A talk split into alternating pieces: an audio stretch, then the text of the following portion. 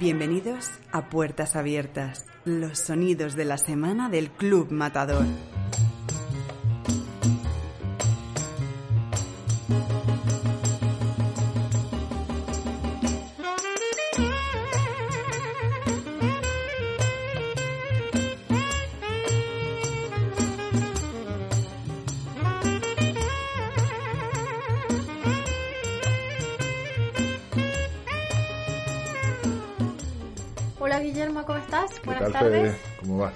Bien, aquí estamos.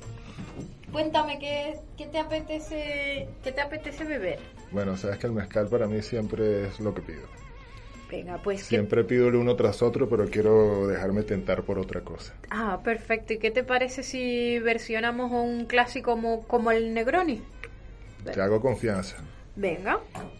Además pega todo porque sabes que la, que la receta nace porque Camilo Negroni, que era un conde, llega a un bar y le dice, quiero una versión mucho más fuerte de mi cóctel favorito, que era el americano, que el americano lleva eh, Campari, vermú, eh, ginebra, perdón, y un toque de soda. Así que nada, nosotros lo que vamos a hacer es una versión ahí un poquito más fuerte, añadiéndole el mezcal. Vamos a superar a, a Camilo Negroni y le vamos a añadir a la receta un mezcal y le vamos a dar ese toque ahumado del mezcal. ¿Y ese mezcal? ¿Cuál es? Este mezcal es mezcal alipur y todos son mezcales artesanales. Y este en este caso se llama San Luis y ellos tienen una, una colección, tienen San Bartolomé, Santana y este es uno de ellos, pero además de tener sabores muy ahumados, va a aparecer un poco también lo que es eh, sabores mm, a fruta, a fruta madura, a piña, o sea que va a ser una versión un poquito más ligera y cargada de, fruta. Campari, la receta que te estoy preparando, le vamos a echar un poquito menos de proporción, no va a ser a partes iguales, para que el amargor lo vamos a bajar porque ya le estamos subiendo bastantes matices de, de sabores con el, con el mezcal. Yo sé que va a ser difícil superar el, el uno tras otro, que, pero además es que Bueno, comenzando por la copa, porque el vaso es una cosa, la copa esta con el, con el tallo largo es tan bonita. Sí, además es que es un cóctel como con muchos matices y mucho recorrido. Pero vamos a ver qué tal. Vamos con esta versión nuestra del, del Negroni con mezcal.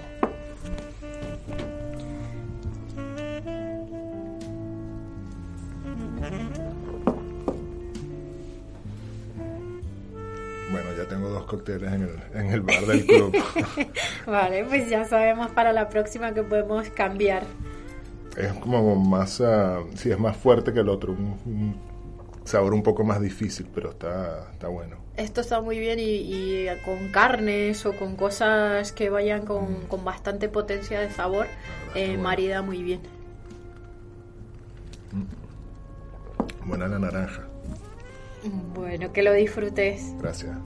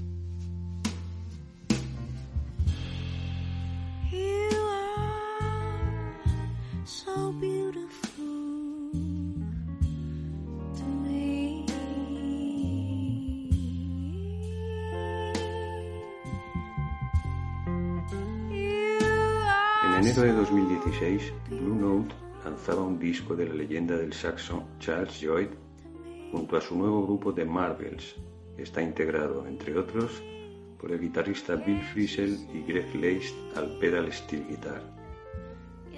Allí se encuentra este tema, You Are So Beautiful, interpretado por Nora Jones, una sorpresa más del prolífico músico que a sus 80 primaveras sigue innovando y sorprendiendo.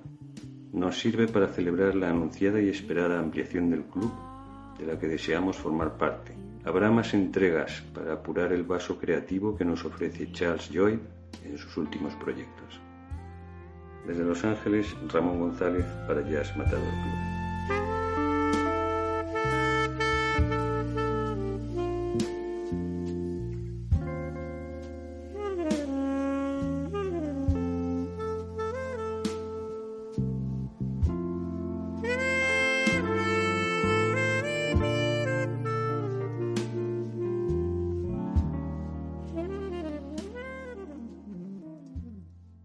Hola, soy Jesús Ruiz Mantilla, eh, escritor, periodista.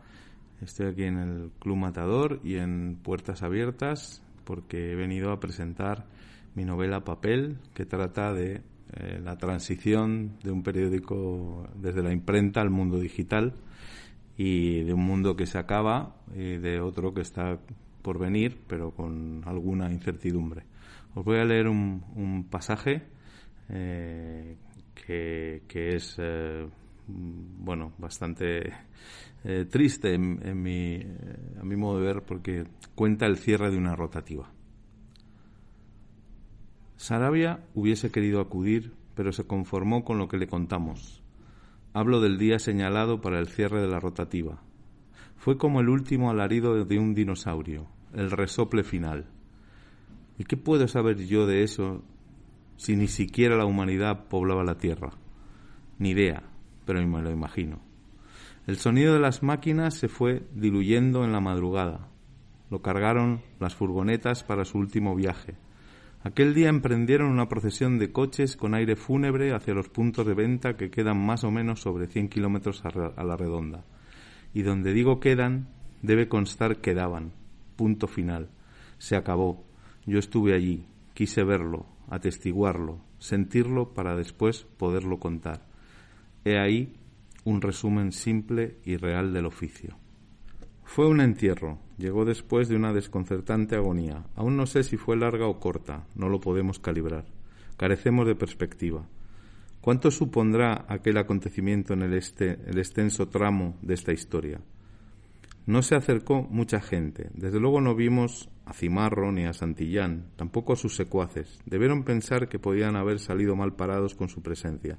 Los verdugos, los asesinos en el, en el funeral. Éramos pocos, un puñado. Pudo la pena o la cobardía. Todo el mundo nos preguntó después, pero elegimos cuidadosamente a quién contárselo. El papel caía como una mortaja a toda máquina. Eran las once de la noche. Ni siquiera entonces sufrió ningún retraso el ritual.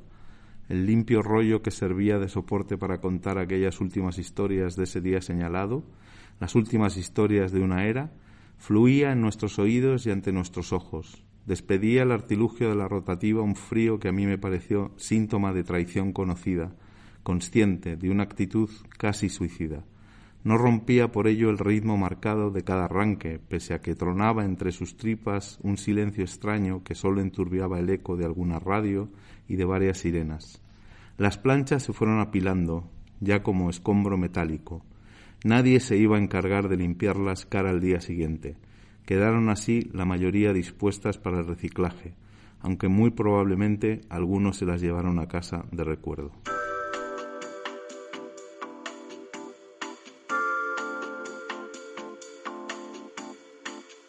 La artista y creadora Anna Smith estuvo en el club ofreciendo una charla performática dentro de las actividades paralelas de la actual exposición Kintsugi Dinner Party y en esta pieza nos cuenta cómo surgió tanto el personaje como la simbología de su alter ego Miss Beige. En nuestro abigarrado mundo que ya ni siquiera el negro riguroso logra neutralizar, surge el beige un tono imparcial que transmite paz y sosiego, pero a su vez el beige una tonalidad insípida y poco popular, va más allá porque con su sola presencia consigue suavizar a otros colores más fuertes.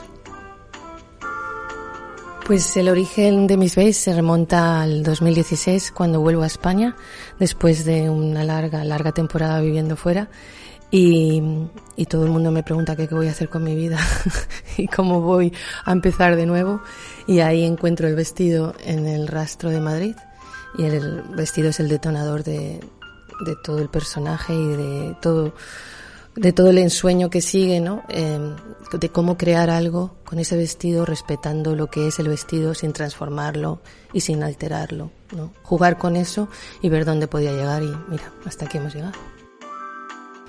Si pudiera definirla en tres palabras, pues yo diría que es eh, disruptiva, es valiente y es ambigua. La simbología principal son unas medallas que encontré en un contenedor, así que pertenecieron a una señora porque las encontré en un joyero muy bien cuidadas y me parecía una forma muy bonita de, de rescatarlas. Um, y todo, entonces me une a ellas un, una emoción personal más que un valor religioso. También llevo un martillo en el bolso porque me parece que lo que lleva la gente en los bolsos es algo muy secreto que no se sabe y me parecía eh, divertido provocar desde el mango de un martillo para todo tipo de personas que dan por hecho y juzgan a los otros, pues, pues justamente sorprenderles con algo que no se esperaban. También el color beige, porque como hemos dicho al principio en la descripción, es un color insípido que pasa desapercibido y me parecía mucho más divertido y valiente jugar con un color que justamente todo el mundo conocía como el color de pared, hasta que se puso de moda hace realmente bien poco. Y, todos los accesorios son de color beige, distintos pantones beige, porque el beige es un mundo muy amplio que acepta muchos pantones.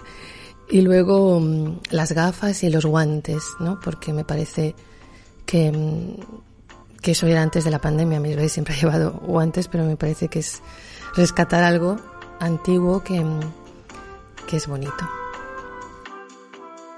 Yo juego con mi aspecto físico, que es el que veis, y lo llevo a otra dimensión, es decir, todo lo que se ve soy yo, porque no llevo maquillaje o no llevo una peluca o no llevo nada de atrezo extra, sino que utilizo mi cuerpo para jugar con él y justamente, pues quizá de todas esas inseguridades que yo tengo, mostrarlas en público y hacer de mi fragilidad mi fuerza.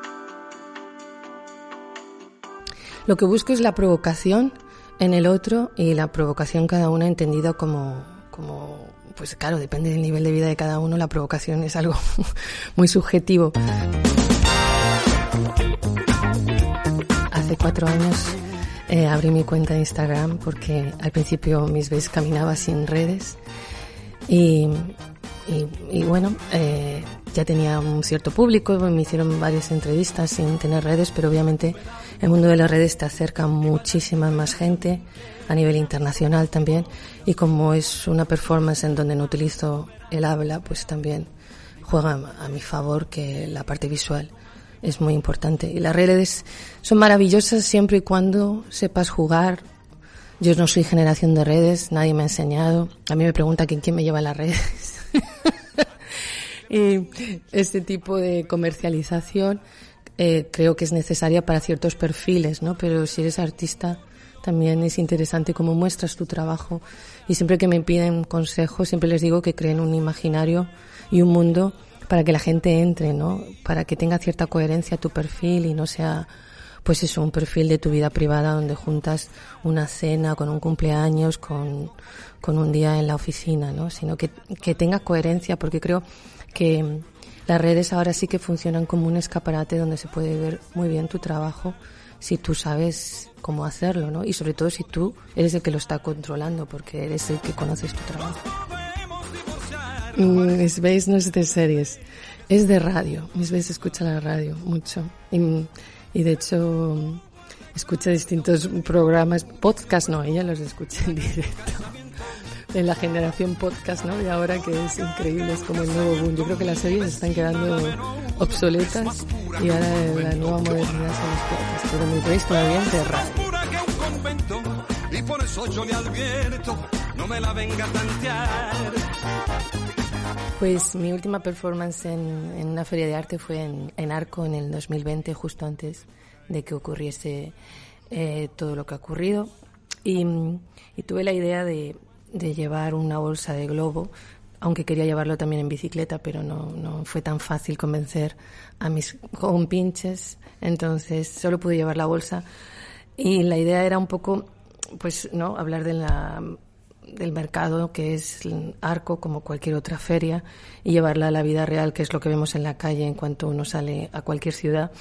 Son esos globos moviéndose por todos los sitios donde pues no hay un respeto hacia pues el trabajo, eh, derechos y todo eso también ocurre en Arco ciertas galerías con ciertos artistas, ¿no? que al final es una feria increíble, pero esa discriminación y esa falta de derechos también existe ahí. Entonces me apetecía llevar la provocación ahí porque para reírnos ¿no? dentro de la feria de lo que realmente estamos haciendo todos, participando en esa feria.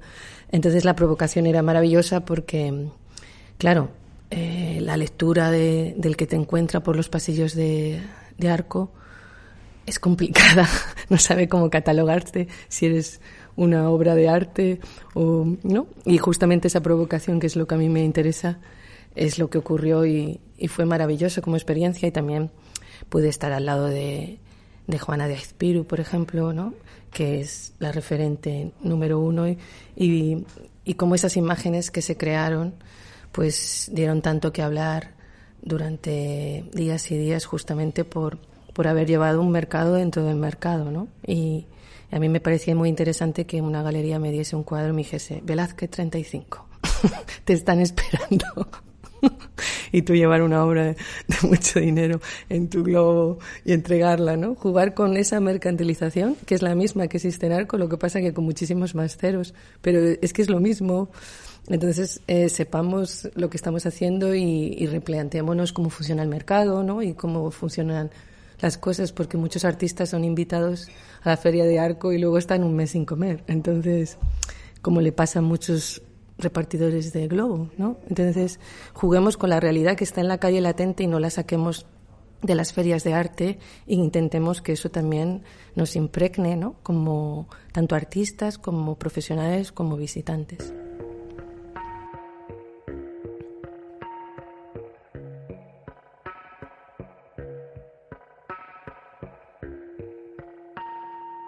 Chrysanthemum.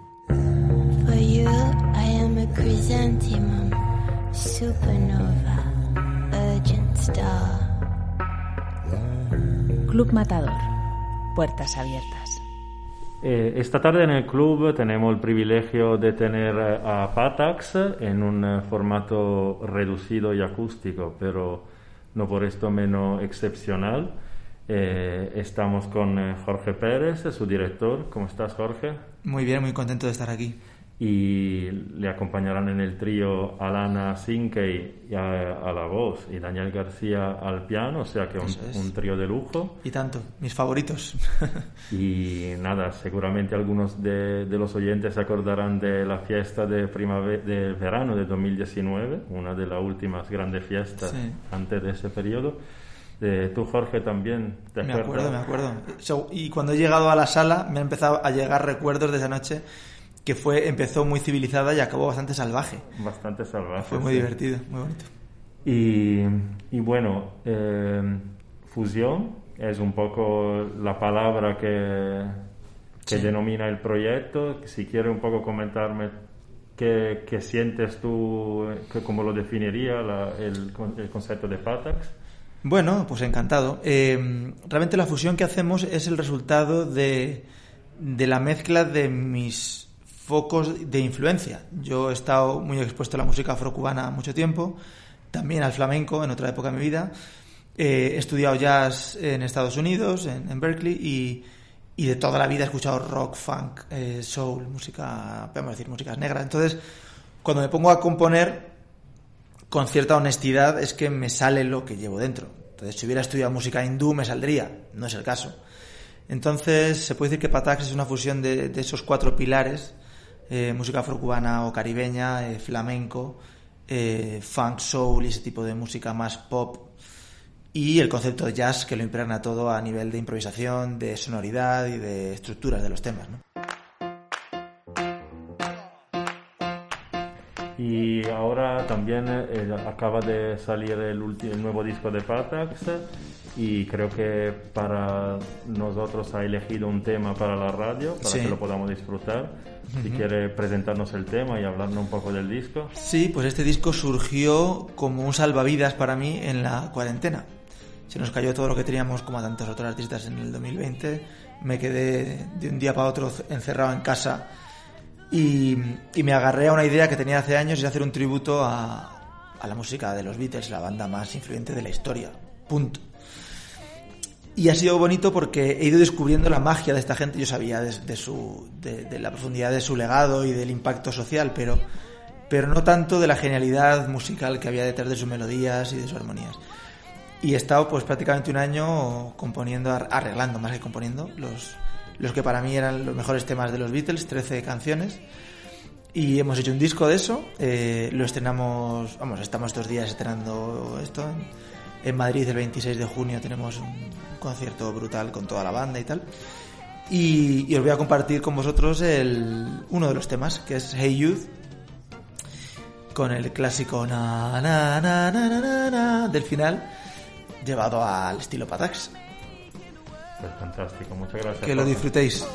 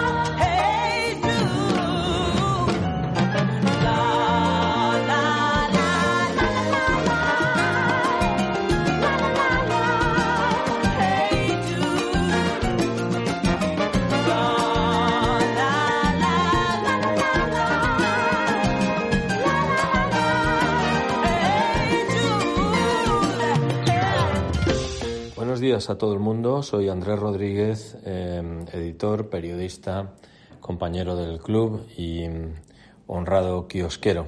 Hoy voy a hablaros de una revista que está dentro de un periódico. Hoy voy a hablaros del suplemento del Financial Times. Hay muy pocos periódicos que tengan una voz global, que tengan lectores en todo el mundo. El New York Times, el Wall Street Journal, el Washington Post, no muchos más. Y desde luego hay muy pocos que intenten explicarnos cómo funciona el mundo a través de cómo funciona nuestra relación con el dinero, con la economía, con el bill metal, con el papel moneda. El Financial Times es uno de ellos. Y su revista dominical, su revista de fin de semana, que os aconsejo que no os perdáis, incluso si no estáis interesados en la información económica, se llama How to Spending.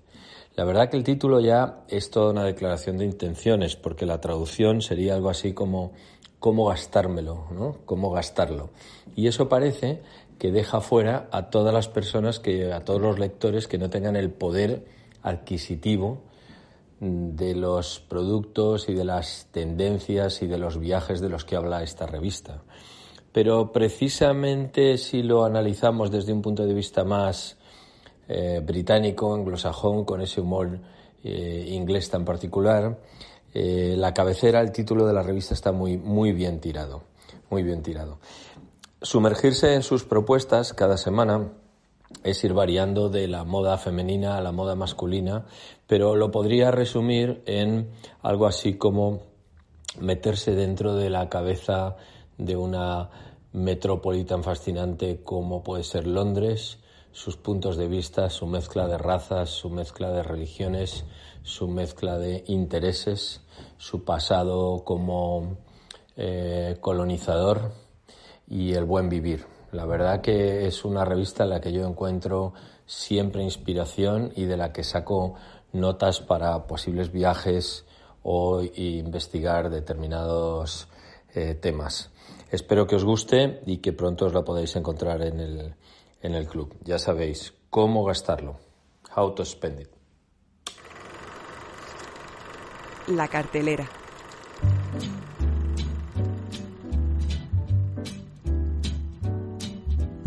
L is for the way you look at me. O is for the only one I see. V La próxima semana podremos disfrutar en la sala de cine de una colección de películas interpretadas por la actriz francesa Audrey Tautou, que aunque se convirtió en icono de la cultura contemporánea por su papel como Amélie, cuenta con una carrera cinematográfica muy diversa que repasamos a continuación a través de nuestra programación. Dios es grande, yo soy pequeña es una comedia que muestra cómo la joven Michelle, que interpreta Audrey Tautou, se siente muy desorientada tras una ruptura sentimental y decide acogerse a diferentes religiones.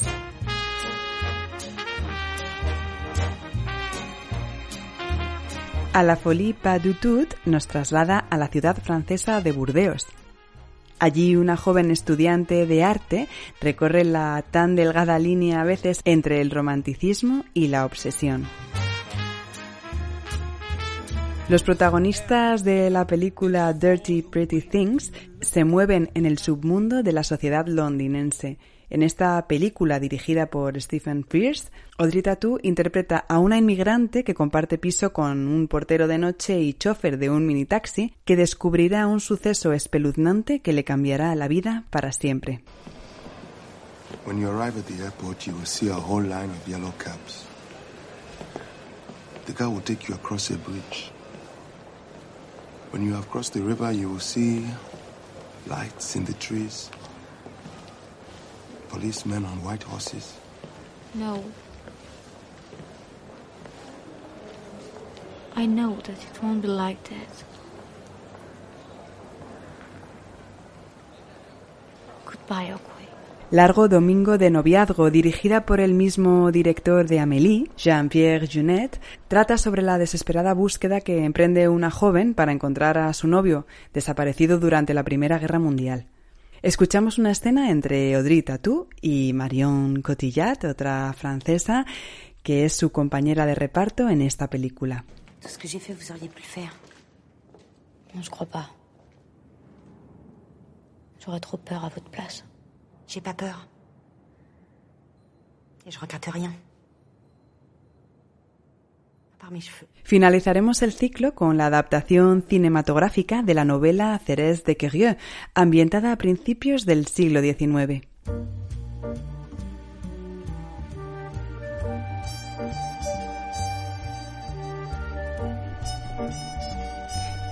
Y hasta aquí el Puertas Abiertas de hoy. La próxima semana escucharemos a Rafael Bérgamo y Andrés Correa del restaurante Cuoco 360 Food, que serán los chefs invitados en el club. Hasta la semana que viene.